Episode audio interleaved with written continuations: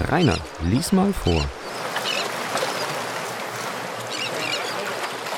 Kapitel 16 Das Zimmer des Abbes Nachdem Dantes sich bückend, aber doch ohne große Beschwerde den unterirdischen Gang durchschritten hatte, gelangte er an das entgegengesetzte Ende der Aushöhlung, die in das Zimmer des Abbes führte.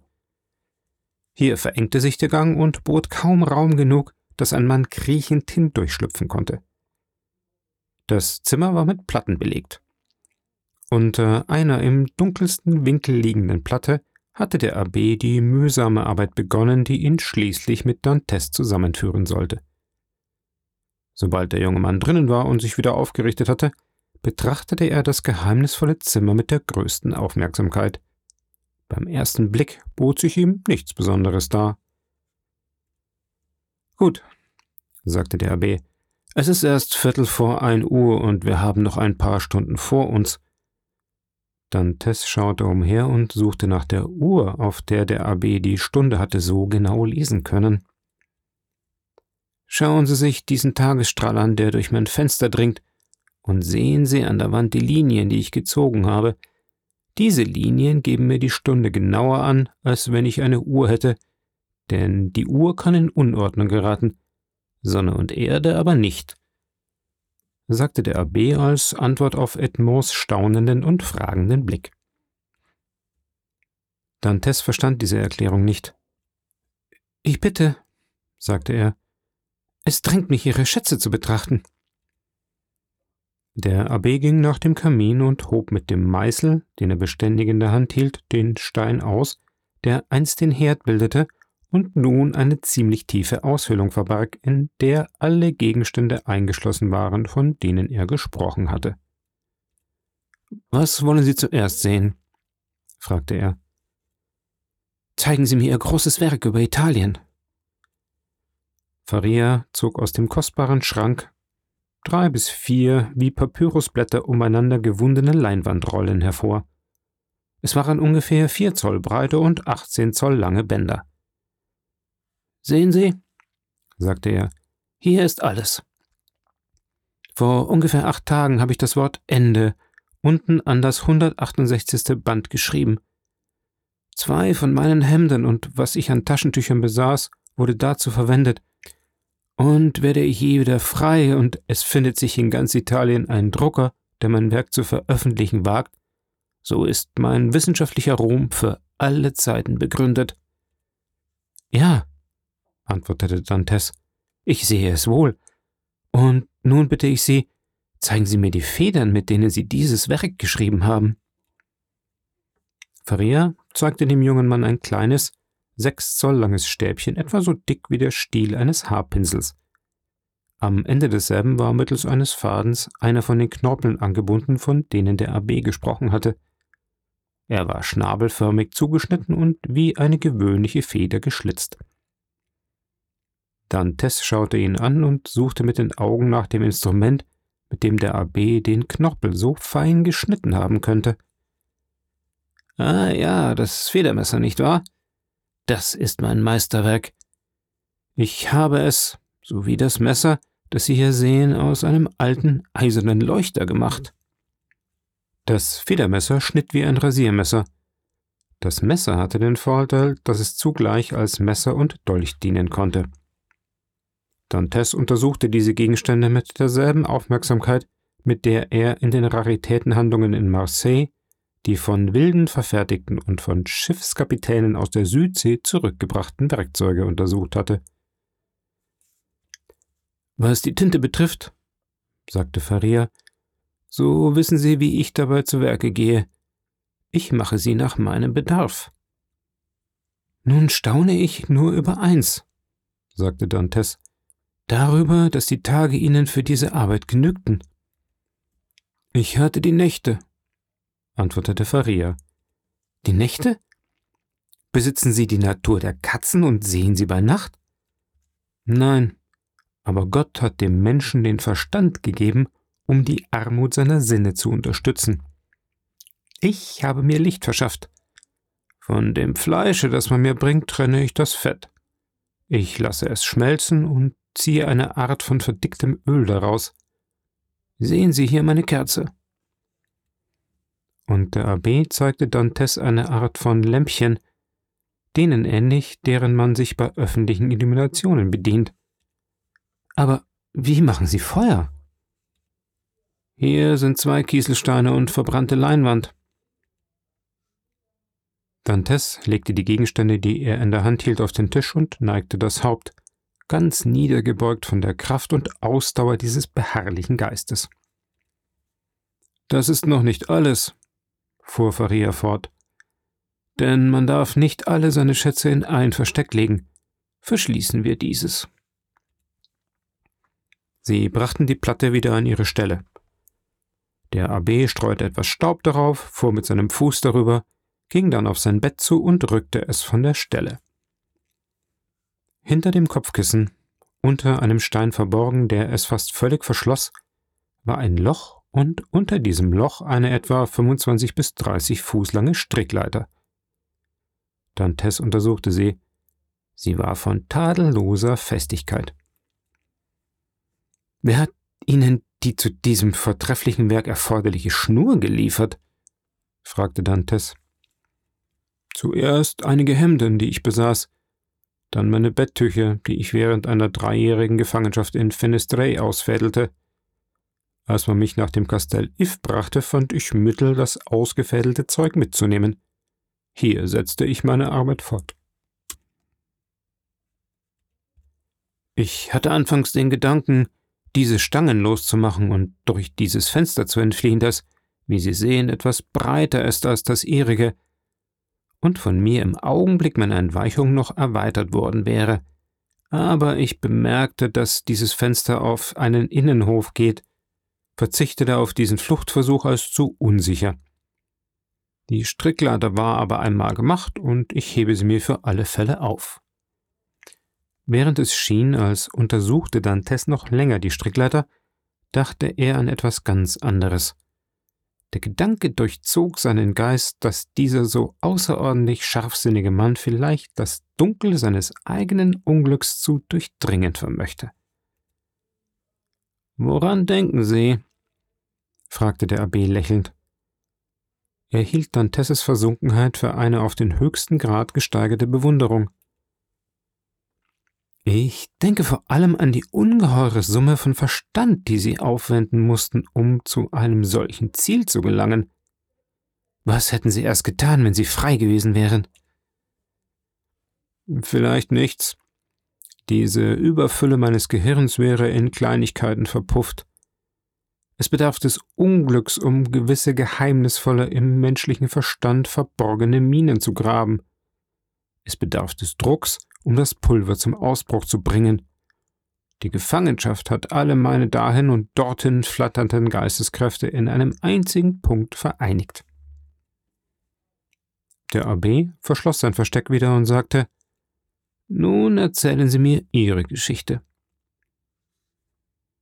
Dantes erzählte das, was er seine Geschichte nannte, was sich jedoch auf eine Reise nach Indien und auf ein paar Reisen nach der Levante beschränkte.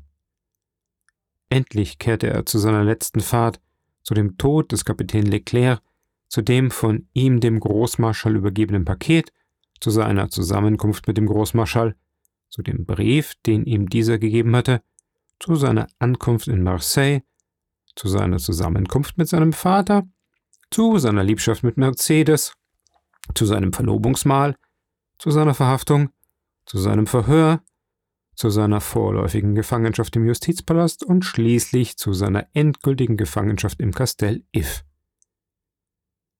Sobald Dantes diesen Punkt erreicht hatte, wusste er nichts mehr genau anzugeben, nicht einmal mehr die Zeit, die er Gefangener geblieben. Als die Erzählung zu Ende war, versank der Abb in Gedanken. Es gibt, sagte er nach einem Augenblick des Stillschweigens, einen bewährten und wohlbegründeten Rechtsgrundsatz. Willst du den Schuldigen entdecken, so suche zuerst den, dem das begangene Verbrechen nützlich sein kann. Wem konnte ihr Verbrechen Nutzen bringen? Mein Gott, niemand. Ich war zu unbedeutend. Antworten Sie nicht so. denn ihre Antwort ermangelt zugleich der Logik und der Philosophie. Alles ist beziehungsweise, mein lieber Freund, von dem König, der seinem Nachfolger im Weg steht, bis zu dem untersten Beamten, der dem Anwärter als ein Hindernis erscheint. Stirbt diese Beamte, so erbt der Anwärter 1200 Franc Gehalt. Diese 1200 Franc Gehalt sind seine Ziviliste. Sie sind ihm zum Leben ebenso notwendig wie einem König seine zwölf Millionen. Jeder Mensch, von der niedrigsten bis zur höchsten Stufe der gesellschaftlichen Leiter, gruppiert um sich her eine kleine Welt von Interessen, die ihre Wirbel und ihre hakenförmigen Atome hat, wie Descartes Welten. Nur werden diese Welten, in je höhere Schichten wir steigen, umso umfangreicher. Es ist eine auf der Spitze stehende Pyramide, die sich durch das Spiel der Kräfte im Gleichgewicht erhält. Kehren wir jedoch zu ihrer Welt zurück. Sie sollten zum Kapitän der Pharao ernannt werden und ein hübsches junges Mädchen heiraten. Hatte jemand Interesse daran, dass Sie nicht Kapitän wurden, dass Sie Mercedes nicht heirateten?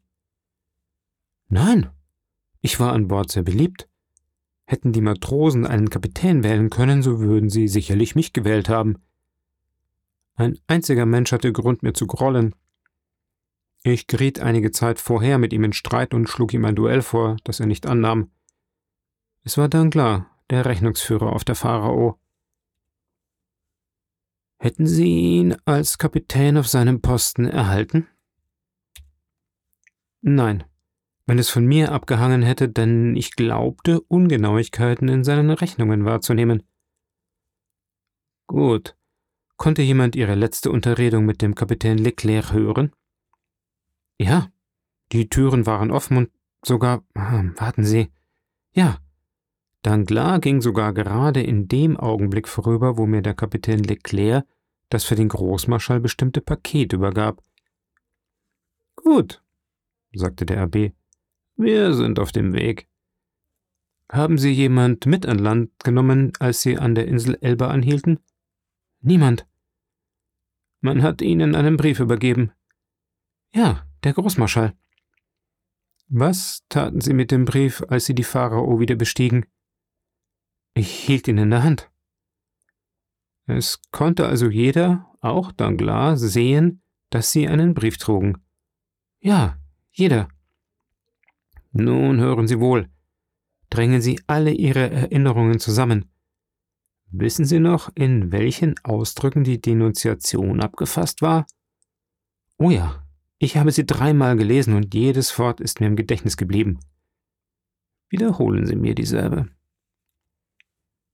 Dantes sammelte sich einen Augenblick und sagte Der Herr Staatsanwalt wird von einem Freunde des Throns und der Religion benachrichtigt, dass Edmond Dantes, Sekond des Schiffes Pharao, heute Morgen von Smyrna angelangt ist, nachdem er Neapel und Portoferracho auf Elba berührt hat, von Murat einen Brief für den Usurpator und von dem Usurpator einen Brief für das Bonapartistische Komitee in Paris übernommen hat. Den Beweis für sein Verbrechen wird man erlangen, wenn man ihn verhaftet, denn man findet diesen Brief entweder bei ihm oder bei seinem Vater oder in seiner Kajüte an Bord der Pharao. Das ist ja klar wie der Tag, sagte der Abb und zuckte die Achseln. Und Sie müssen ein sehr gutes und reines Herz haben, dass Sie es nicht von Anfang an erraten haben. Sie glauben? rief Dantes. Ah, das wäre heillos.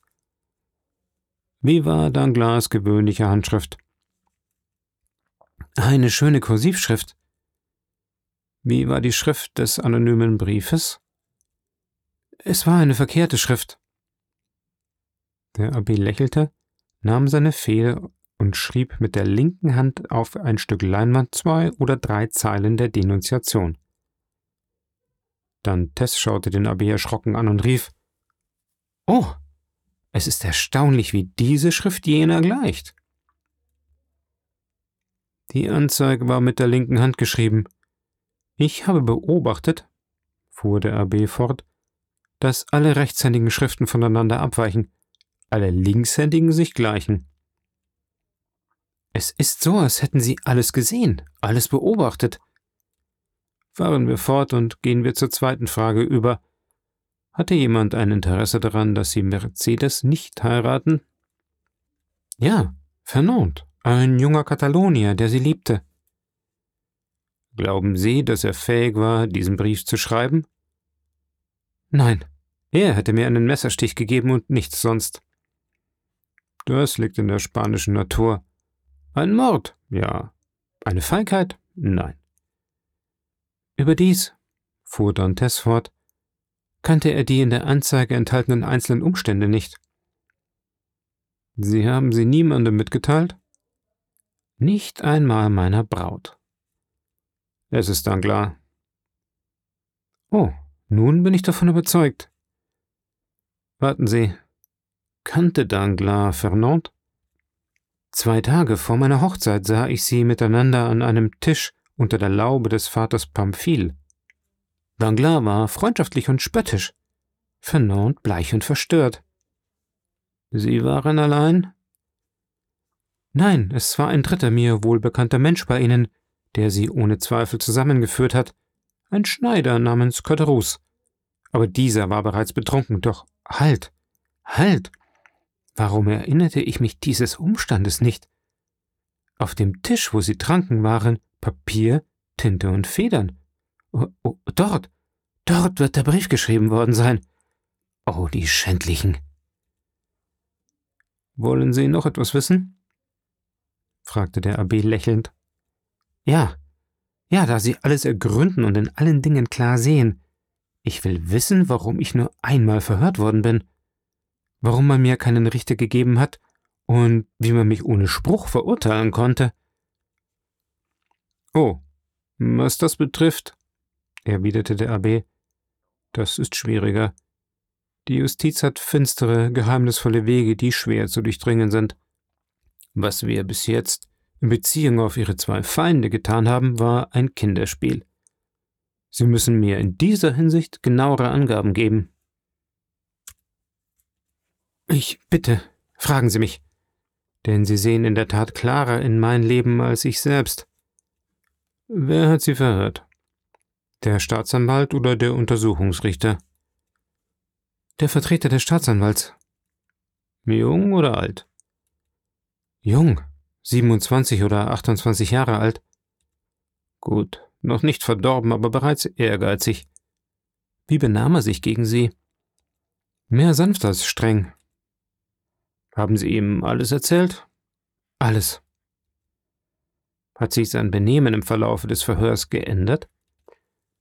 Einen Augenblick, als er den mich gefährdenden Brief gelesen hatte, schien er wie niedergeschmettert durch mein Unglück. Wissen Sie ganz gewiss, dass es Ihr Unglück war, was er beklagte? Er hat mir einen großen Beweis von Mitgefühl gegeben. Er verbrannte den Brief, das Einzige, was mich wirklich gefährden konnte. Halt. Nicht so voreilig. Dieser Mensch könnte ein größerer Verbrecher sein, als Sie glauben. Bei meiner Ehre, Sie lassen mich zittern, sagte Dantes. Die Welt ist also mit Tigern und Krokodilen bevölkert. Ha, nur sind die zweibeinigen Tiger und Krokodile gefährlicher als die anderen. Also er hat den Brief verbrannt, sagen Sie.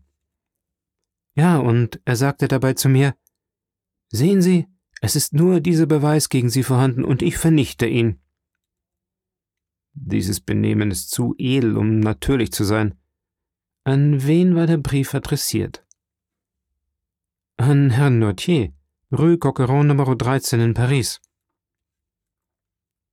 Können Sie annehmen, Ihr Staatsanwalt habe ein Interesse an dem Verschwinden dieses Papieres gehabt?